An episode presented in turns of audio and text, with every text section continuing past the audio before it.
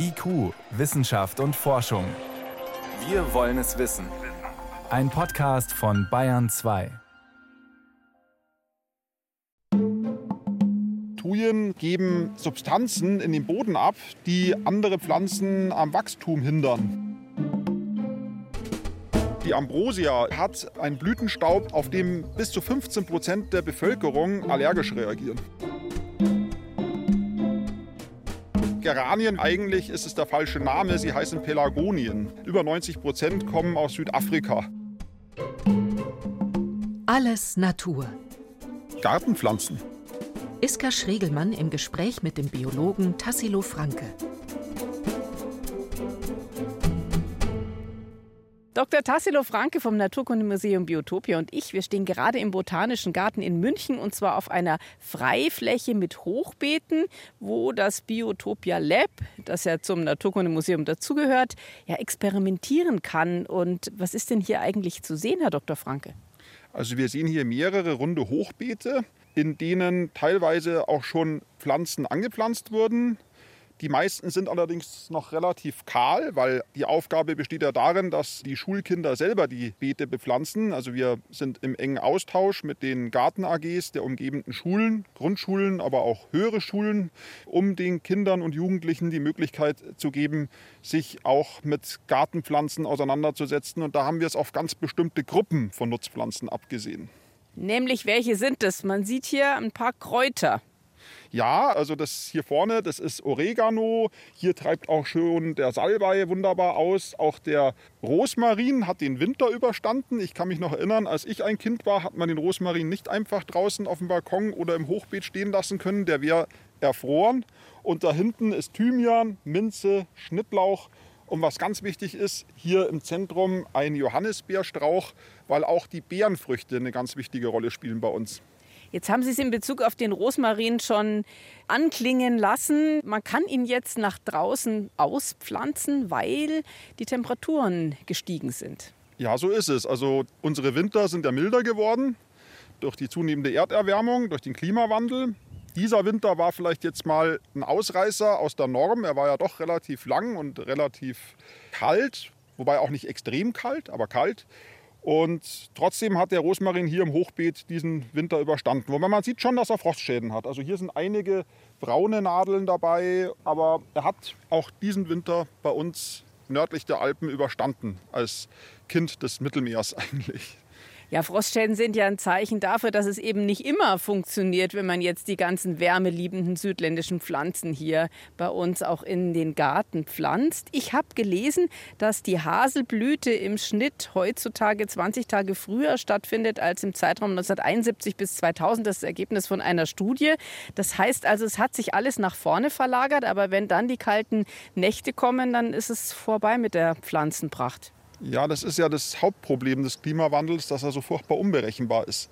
Es ist ja nicht so, dass sich einfach nur die Klimazonen nach Norden verschieben, sondern was wir verstärkt beobachten, sind diese Starkwetterereignisse, die fürchterlichen Schaden anrichten, regional begrenzt auftreten, aber dort eben für verheerende Folgen verantwortlich sind, wie Hagelschlag zum Beispiel oder Kahlfröste spät im Jahr. Das sind ja auch alles Folgen des Klimawandels.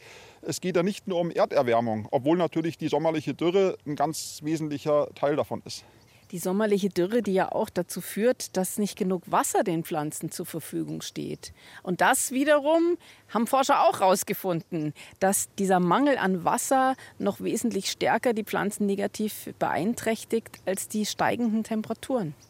Ja, also der Wassermangel spielt natürlich eine ganz große Rolle auch bei uns in den Gärten und in der Landwirtschaft, in weiten Teilen in der Landwirtschaft muss bewässert werden mittlerweile, was man eigentlich sonst so aus dem Italienurlaub aus den 80er Jahren kannte, aus der Po-Ebene, wo überall diese Besprenkelungsanlagen das Wasser auf den Feldern verteilen. Das war früher, als ich ein Kind war, als ich mit meinen Eltern in den Urlaub fuhr, immer ein exotischer Anblick, aber heutzutage ist es ja auch bei uns allgegenwärtig. Ja, vom Trockenstress sind ja auch die Bäume ganz stark betroffen. Wenn man jetzt zum Beispiel an die Fichte denkt, die ja generell mit Trockenheit schlecht zurechtkommt und die dann entsprechend anfällig wird für eben diese Starkwetterereignisse, die Sie schon angesprochen haben, also Sturmschäden und so weiter. Und jetzt sieht man auch im Stadtbild in München oder Nürnberg oder auch anderen Städten öfter, dass inzwischen Bäume angepflanzt werden, die mit Hitze besser zurechtkommen. Ja, also ein klassisches Beispiel ist zum Beispiel die Platane, die in vielen Städten jetzt als Ersatz für den sonst allgegenwärtigen Spitzahorn angepflanzt wird. Aber auch hier gibt es natürlich Pro und Contra. Die Platane ist mit Sicherheit ein sehr attraktiver, schöner, schattenspendender Baum, der auch sehr schön auf Ortsplätzen, zum Beispiel vom Rathaus, ein schönes Bild abgibt. Aber die Platane hat auch Nachteile. Zum Beispiel ist sie eigentlich für die heimische Biodiversität vollkommen unbrauchbar.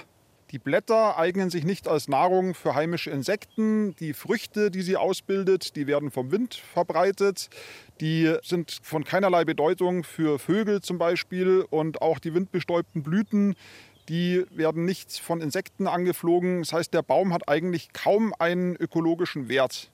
Jetzt machen wir ja hier keine Gartensprechstunde, da gibt es andere Sendungen auf Bayern 2, das Notizbuch beispielsweise, die sich damit beschäftigen. Aber trotzdem, das, was Sie sagen, ist ja auch für Hobbygärtnerinnen und Gärtner interessant. Was würde das denn dann für die Gartenanpflanzung bedeuten? Ja, auch in den Gärten müssen wir uns natürlich an die veränderten Bedingungen irgendwie anpassen, wobei es sehr schwierig ist. Weil ich meine, das Einzige, was beim Klimawandel wirklich verlässlich ist, ist, dass man sich nicht auf ihn verlassen kann. Das heißt also, es ist nicht so, dass sich jetzt irgendwie die Vegetationszonen einfach verschieben und wir irgendwann mal hier so Mittelmeerkonditionen haben und das Mittelmeer hat Sahara-Konditionen und in Schweden haben sie dann das Klima, was wir heute hier haben. So ist es ja nicht. Sondern was den Klimawandel auszeichnet, zum Beispiel Kahlfröste im Mai noch. Das heißt also, Klimawandel, Erderwärmung, das ist ja ein globales Phänomen. Ich meine, wir vergleichen ja globale Durchschnittstemperaturen und stellen eine Erwärmung fest und nicht Temperaturen bei uns in München oder bei uns in Bayern. Das spielt natürlich keine Rolle und deswegen ist es durchaus auch verwirrend, wenn man dann sagt, wir haben jetzt eine besonders kalte Zeit und der Grund dafür ist die Erderwärmung. Das klingt erstmal unlogisch, aber es ist nun mal so und deswegen ist es so wahnsinnig schwer, sich da in der Gartenbepflanzung, in der Gartenpflege darauf einzustellen. Weil es einfach auch auf einem, wie Sie so schön erklärt haben, gerade Missverständnis beruht. Also dieser Durchschnittswert der Erderwärmung, der im Laufe der Zeit global ansteigt, ist eben nur ein Durchschnittswert. Und das beinhaltet offensichtlich ganz typische Phänomene des Klimawandels, dass es auch mal starken Frost geben kann oder schlimmen Sturm. Und dass genau das einem das alles wieder zunichte machen kann, wenn man nicht die Komplexität berücksichtigt. Ich weiß nicht, erinnern Sie sich noch am Februar? Da hatten wir auch wieder, Polarwirbel war wieder in den Medien, dass der wieder eingebrochen ist und dass eben so eine extrem polare Kaltluftnase praktisch nach Süden vordringt. Und das war diese Zeit, wo wir diese extrem niedrigen Temperaturen Ende Februar hatten. Und das ist eine Zeit, wo dann eben auch bedingt durch den Klimawandel manche Bäume schon ihre Knospen entfalten und auch schon unter Saftdruck stehen. Und das führt dann zu ganz schlimmen Konsequenzen. Zum Beispiel, dass dann die Rinde aufbricht, weil das Wasser im Holzkörper dann gefriert und dann entstehen Frostrisse, in die dann wiederum Krankheitserreger eindringen können. Die Blütenknospen und auch die Blattknospen, die frieren ab. Also das sind ganz schwierige Situationen, mit denen wir lernen müssen, umzugehen. Auf jeden Fall entnehme ich Ihren Worten, dass es zu kurz gegriffen wäre, zu sagen, okay, die Temperaturen steigen, es wird immer trockener, immer wärmer und man pflanzt in seinen Garten jetzt Exoten rein, weil die werden auch bei uns nicht überleben, bis auf die, die sich ja sowieso hier schon angesiedelt und breit gemacht haben, die Neophyten, wärmeliebende Arten, die offensichtlich dann aber auch mit diesen Schwankungen irgendwie zurechtkommen. Ja, wir unterhalten uns jetzt hauptsächlich über Pflanzen, die wir in die Gärten reinbringen. Sie sprechen jetzt Pflanzen an, die eigentlich aus unseren Gärten ausbüchsen oder ausgebüxt sind, weil sehr viele von diesen Neophyten, die kamen ursprünglich aus Gärten und die haben zum Teil auch sehr ornamentale Blüten. Wenn Sie zum Beispiel an das drüsige Springkraut denken, das Sie bestimmt schon mal gesehen haben, wenn Sie an einem Bach entlang geradelt sind, zum Beispiel so eine ganz typische Pflanze von Flussufern, weil auch die Samen vom Fluss verbreitet werden. Das ist das mit diesen stark pinkfarbenen Blüten, das ganz genau, auffällige ist. Alle Nuancen von Pink, von hellrosa, weiß, dunkel, wunderschön. Eigentlich ist es eine wunderschöne Pflanze, aber sie verdrängt einfach die Hochstaudenfluren, die wir normalerweise entlang unserer Gewässer antreffen.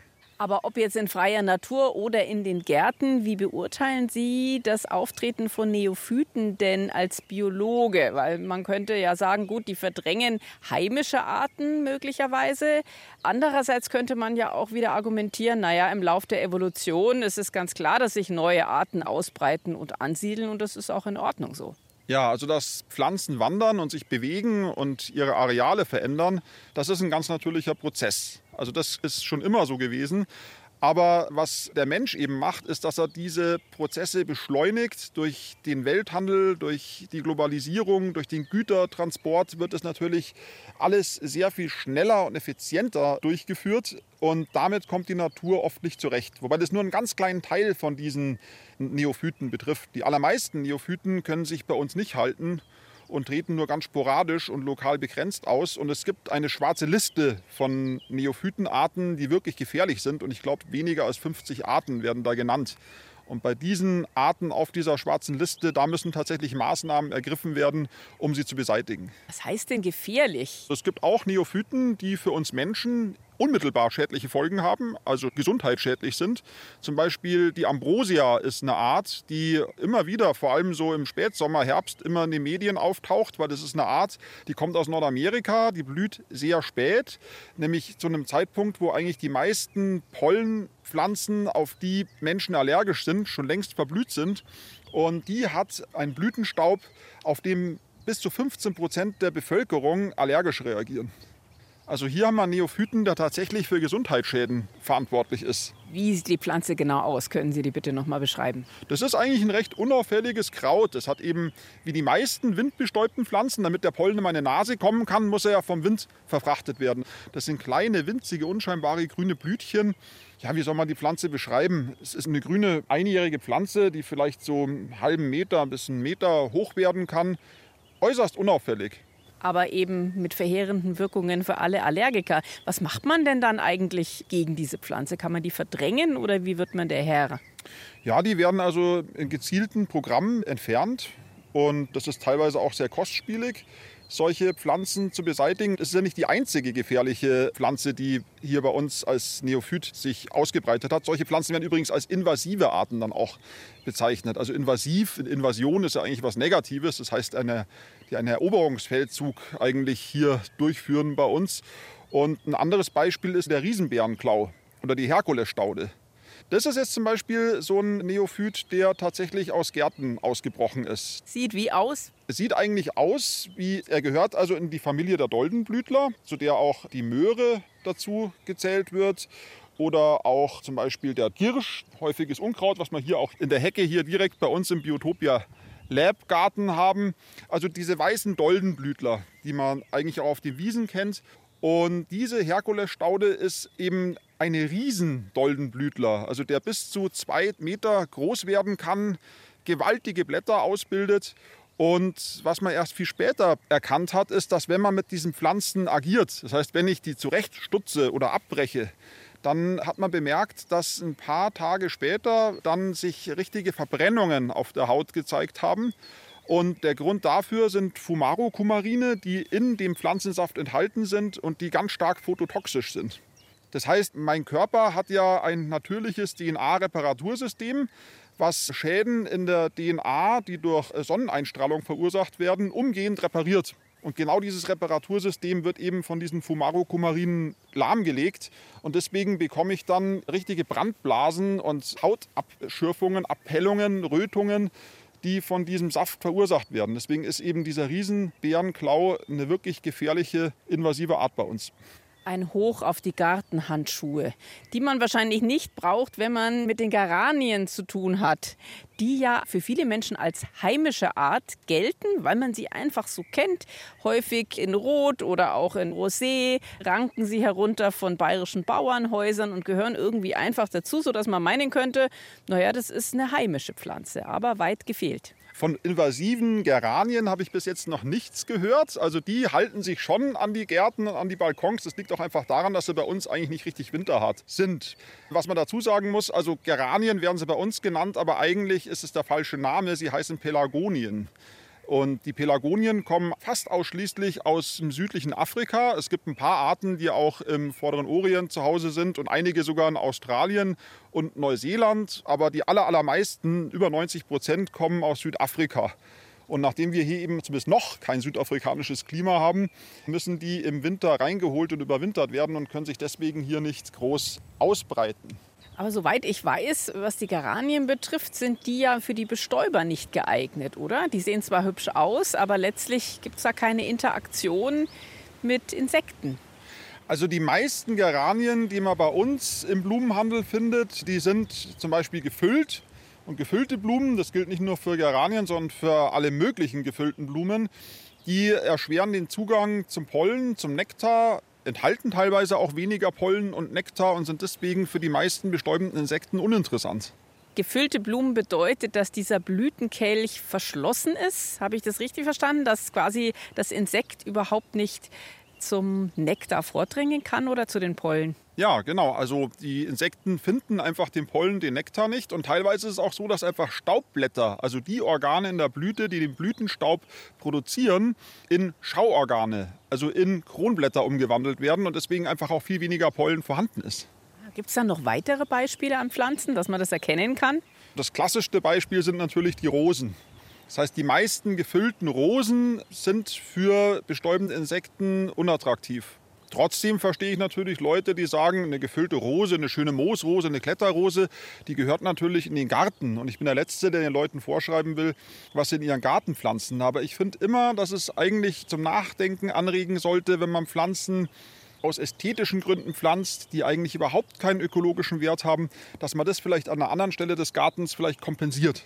Wie könnte man das denn kompensieren? Was wäre für Wildbienen und Schmetterlinge besonders interessant? Ich meine, man weiß ja, dass die Insektenzahl sich drastisch reduziert hat. Soweit ich das im Kopf habe, aus einer Studie aus dem Jahr 2017, um ein Dreiviertel sich reduziert hat. Ja, also da sind wir natürlich in der Pflicht eigentlich als Gartenbesitzer, dass wir da auch versuchen mit gegenzusteuern. Allein aus unserem eigenen Interesse, weil ja auch Insekten wichtige Bestäuber von unseren im Garten kultivierten Obstgehölzen zum Beispiel sind. Zum Beispiel die Schmetterlinge brauchen auch Futter für ihre Raupen, für ihre Larven. Und da ist es meistens so, dass wenn wir unseren ganzen Garten nur mit exotischen Pflanzen bestellen, dann finden die meisten heimischen Schmetterlinge keine Nahrung für ihren Nachwuchs und verschwinden in der Folge natürlich. Und wir werden sie dann auch vergeblich an den Blüten suchen. Derzeit werden ja besonders viele Wildblumensamenmischungen verkauft, im Baumarkt zum Beispiel, als bienenfreundliche Arten.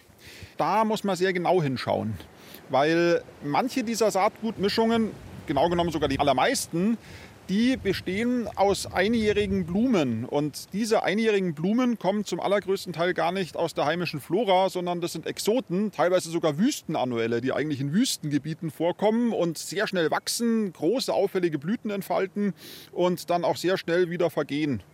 Und im nächsten Jahr fallen die dann meistens aus, weil die Samen den Winter nicht überleben. Und es werden immer weniger und weniger bunte Blumen, die in meiner Blumenwiese stehen. Und dann ist noch ein ganz wichtiger Faktor, dass diese meisten exotischen Blumen für unsere heimische Insektenwelt völlig ungeeignet sind weil die gar nicht auf diese Pflanzen eingestellt sind. Sie sind nicht in Koevolution mit ihnen entstanden. Sie wissen nichts mit ihnen anzufangen. Sie können ihre Blätter nicht verdauen, sie kennen die Blüten nicht und allein deswegen sollte man davon Abstand nehmen, diese bunten Blumenmischungen mit vielen Exoten zu kaufen. Aber woher weiß ich jetzt als Verbraucherin, als Verbraucher, dass da diese Exoten nur drin sind? Das ist ja wahrscheinlich auf diesem Päckchen nicht unbedingt jede einzelne Pflanzenart ausgewiesen und ich müsste das ja dann alles umständlich nachrecherchieren. Also meistens steht schon auf den Packungen drauf, was für Arten enthalten sind. Jetzt ist natürlich nicht jeder der zu Hause einen Garten hat, ein Botaniker, der wirklich nachprüfen kann, ob das jetzt kalifornischer Scheinmohn aus den Trockengebieten des westlichen Amerika da drin ist. Aber wenn man es ganz genau machen will, dann gibt es auch eine Möglichkeit. Man kann zum Beispiel beim Landesbund für Vogelschutz gebietsheimisches Saatgut erwerben, was sich dann idealerweise eben zum Bepflanzen einer Blumenwiese eignet. Für ein funktionierendes Ökosystem sind ja nicht nur die Bestäuber bestimmend und die Pflanzen, die bestäubt werden. Da gibt es ja ein ganz komplexes System, wie in jedem funktionierenden Ökosystem. Ja, das gilt natürlich auch für unsere Gärten. Je komplexer das Ökosystem im Garten ist, je höher die Biodiversität im Garten ist, desto stabiler ist das ganze System. Und desto weniger muss ich jetzt mit Spritzmitteln zum Beispiel Schädlinge bekämpfen, desto weniger muss ich von außen Dünger und neues Erdreich zuführen. Also ein ideal bewirtschafteter Garten enthält sich eigentlich aus, fast ausschließlich aus sich selbst heraus. Gerade Leute wie ich zum Beispiel, die so ein bisschen schlampiger und unordentlicher sind, die fördern solche Gärten fast unbeabsichtigt. Das heißt, wenn man zum Beispiel einen Schuppen im Garten hat und den ein bisschen runterkommen lässt und vielleicht auch nicht komplett abdichtet, dann hat man eine hohe Wahrscheinlichkeit, dass sich da Feldwespen drin ansiedeln. Feldwespen, das ist eine Wespengruppe, die hat nichts zu tun mit diesen gelb-schwarzen Monstern, die einen auf der Terrasse im Sommer überfallen und die, den Tortengenuss verleiden. Zu denen wir noch eine Extrasendung machen werden, übrigens, möchte ich hier mal kurz einfügen. Sondern Feldwespen sind natürlich auch schwarz und gelb gestreift, sind auch mit diesen normalen Wespen, die man so kennt, dem Webs auf Bayerisch auch verwandt aber die würden niemals einen stören. Das heißt, die sind eigentlich relativ ja, versteckt lebende Wespen, die sich gar nicht für uns sonderlich interessieren, die aber fantastische Raupenjäger sind. Das heißt, auch der Buchsbaumzünsler, der sich ja momentan überall in den Gärten breit macht und die Raupen dieser invasiven, jetzt haben wir mal eine invasive Tierart, dieses invasiven Schmetterlings aus Ostasien, die Buchsbäume kahl fressen, da ist zum Beispiel die Feldwespe ein ganz hervorragender Gegenspieler weil die ihre Brut fast ausschließlich mit Raupen versorgt. Nicht nur die Feldwespe hat also ihre Vorteile. Ich glaube, Schnecken sind auch nicht nur negativ zu betrachten. Schnecken gehören auch bei uns in die Ökosysteme hinein. Es gibt ja sehr viele verschiedene Schneckenarten. Zum Beispiel die meisten Gehäuseschnecken sind vollkommen harmlos im Garten. Die verursachen keinen ernstzunehmenden Schaden. Ganz im Gegenteil, also manche Gehäuseschnecken fressen sogar die Gelege von Nacktschnecken auf, also sind sogar nützlich in der Hinsicht. Aber auch die Nacktschnecken, die auch nur zum Teil sich wirklich als Gartenschädlinge manifestieren, die haben auch sehr viele natürliche Feinde. Und in einem zu stark gepflegten Garten, in dem alles wirklich ganz nach den Regeln der Menschen abläuft, da haben diese Gegenspieler der Nacktschnecken keine Überlebenschance. Wer sind denn die Gegenspieler der Nacktschnecken? Also ganz bekannte Gegenspieler bei den Wirbeltieren sind die Erdkröte zum Beispiel. Die vertilgt große Mengen von Nacktschnecken. Aber auch Igel, einige Vogelarten haben es auf Schnecken abgesehen. Und ganz viele Gegenspieler haben die Nacktschnecken unter den Wirbellosen. Zum Beispiel Laufkäfer gehören dazu, wie zum Beispiel der Lederlaufkäfer oder die Körnerwarze. Das sind große Käfer, die wirklich große Mengen an Nacktschnecken vertilgen können die aber, wenn sie einmal aus dem Garten verdrängt sind, nur ganz schwer wieder zuwandern, weil sie flugunfähig sind. Das heißt, die können sich nur ganz schlecht ausbreiten.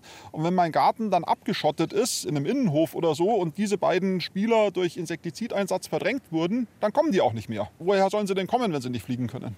Ja, warum macht es überhaupt Sinn für die Gartenliebhaberinnen und Gartenliebhaber, über solche Dinge nachzudenken? Die meisten Leute möchten ja einfach, dass der Garten schön aussieht, dass es da bunt ist, dass es da blüht. Also einerseits ist natürlich so ein in sich funktionierender Naturgarten auch pflegeleichter. Die Kreisläufe, die laufen, ohne dass wir ständig eingreifen müssen, von alleine ab.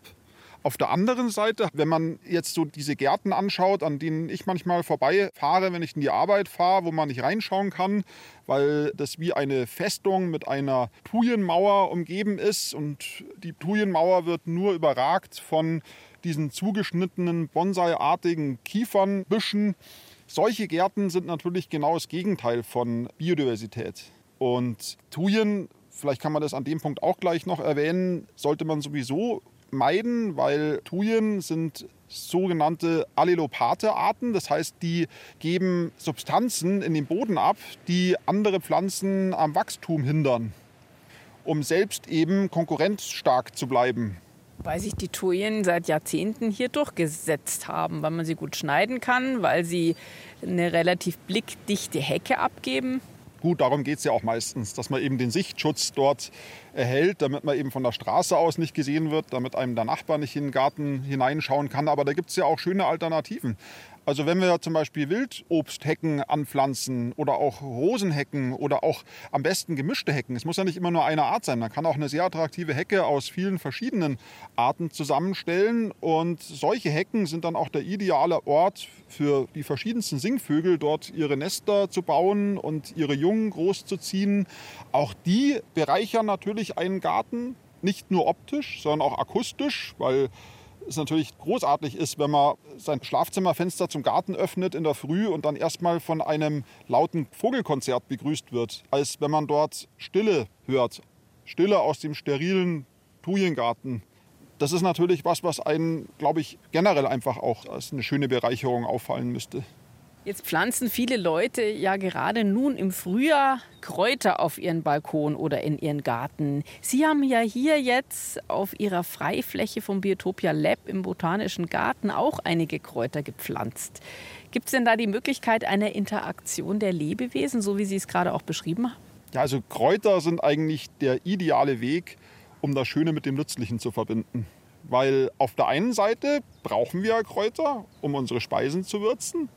Auf der anderen Seite sind die meisten Küchenkräuter, die meisten gehören in die Familie der Lippenblütler. Und Lippenblütler sind ganz wichtig für Bienen. Das sind ganz wichtige Pollen- und Nektarquellen für eine Vielzahl von Wildbienen. Und das ist auch mit ein Grund, warum wir sie hier im Biotopia Lab Garten ganz bewusst anpflanzen weil durch die Blüten locken wir eine Vielzahl verschiedener Insekten an, die die Kinder dann auch direkt in Aktion erleben und beobachten können. Welche Blüten gäbe es da zum Beispiel? Also die meisten Kräuter, die mir jetzt spontan einfallen, da sehe ich gar keine Blüten. Zum Beispiel der Salbei mit seinen schönen blauen Blüten oder der Oregano ist zum Beispiel so eine Pflanze, der Dost, der wunderschöne, sind zwar kleine Blüten, aber Blüten ausbildet, die besonders attraktiv für Wespen, Bienen, alle möglichen Insekten sind.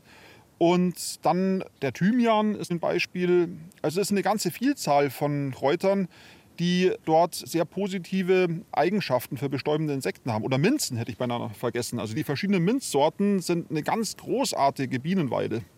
Von den Kräutern würde ich gerne zum Boden kommen. Ich möchte mit Ihnen noch über die Bodenbeschaffenheit sprechen, denn es wird ja gerade auch in den Gärten viel gedüngt. Also wenn man jetzt ins Gartencenter geht oder in den Baumarkt, dann sieht man ja jede Menge Spezialdünger, die die Leute auch nutzen. Und auch der Rasen bekommt oft viel Dünger. Nach dem Motto, viel hilft viel. Was passiert denn da im Boden? Ja, mit der Düngung ist es halt so eine Sache. Ich meine, auf der einen Seite brauchen natürlich die Pflanzen Nährstoffe und die sind ja auch im Dünger enthalten. Auf der anderen Seite ist es natürlich ein großes Problem, wenn wir zu viele Nährstoffe auf dem Rasen zum Beispiel ausbringen, weil einfach ein Großteil der Nährstoffe einfach durchgeht und am Schluss bei uns im Grundwasser landet. Also ein schönes Beispiel ist der Stickstoff. Stickstoff ist auch eine Substanz, die ist Fluch und Segen zugleich. Ohne Stickstoff könnten wir nicht leben. Das ist ein ganz wichtiges Mineral in unserem Körper und auch in den Pflanzen. Wenn wir aber zu viel Stickstoff haben, dann schadet es den Ökosystemen. Und der Stickstoffkreislauf ist auch eine der planetaren Belastungsgrenzen, die wir bereits deutlich überschritten haben. Also wir geben mehr als doppelt so viel Stickstoff an den Boden ab, wie eigentlich erträglich ist. Und da leistet die Landwirtschaft natürlich einen Teil, den Hauptteil, aber natürlich auch Leute, die ihre Privatgärten düngen, die beteiligen sich natürlich auch an dieser Stickstoffüberdüngung. Und es ist so, also bei Rasenmischungen hat man das Problem, dass die meisten Gräser, die das erlauben, dass man sie kurz mäht, dass die sehr viel Nährstoffe und Wasser benötigen. Das liegt einfach daran, wenn man die Evolutionsgeschichte dieser Gräser betrachtet, dass es Pflanzen sind, die auf Beweidung angepasst sind. Also das, was bei uns der Rasenmäher im Garten macht, macht eigentlich in der Natur der Pflanzenfresser. Das Rind, die großen Büffelherden, die hier früher vor Jahrtausenden durchs Land gezogen sind, das sind die natürlichen Rasenmäher, an die sich diese Pflanzen im Laufe der Evolution einfach angepasst haben. Und was diese Rasenmäher machen, ist natürlich auch, dass vorne kommt das Gras rein, hinten kommt der Dung raus und so kommt halt dann, klatscht dann der stickstoffhaltige Dünger direkt aufs Gras drauf. Und solche Pflanzen werden auch als nitrophil bezeichnet. Also Nitro ist die Bezeichnung für Stickstoff und viel ist der Freund, der Freund des Stickstoffs, wenn man so will. Und das ist natürlich dann das Problem, dass man mit einem Rasen eine dominante Pflanzenart im Garten hat, die einfach nitrophil ist. Die will den Stickstoff, die muss gedüngt werden. Aber auch hier gibt es langsam ein Umdenken, dass man auf andere Grassorten zurückgreift, wie zum Beispiel den Rotschwingel, der wesentlich weniger Stickstoff benötigt als zum Beispiel das Wiesenrispengras, was jetzt hauptsächlich in den Saatgutmischungen drin ist. Und es gäbe ja auch Möglichkeiten, auf die natürlichen Dünger des Gartens zurückzugreifen, zum Beispiel das Schnittgut liegen zu lassen. So ist es. Also im Endeffekt ist ein Garten dann optimal bewirtschaftet, wenn wir einen geschlossenen Kreislauf im Garten haben oder zumindest einen weitgehend geschlossenen Kreislauf. Das heißt, dass natürlich die Biomasse, die ich durch Maat zum Beispiel entferne, wo ja die ganzen Nährstoffe drin sind, dass ich die dann auch wieder zurückführe, eben durch diese Düngung mit dem Schnittgut.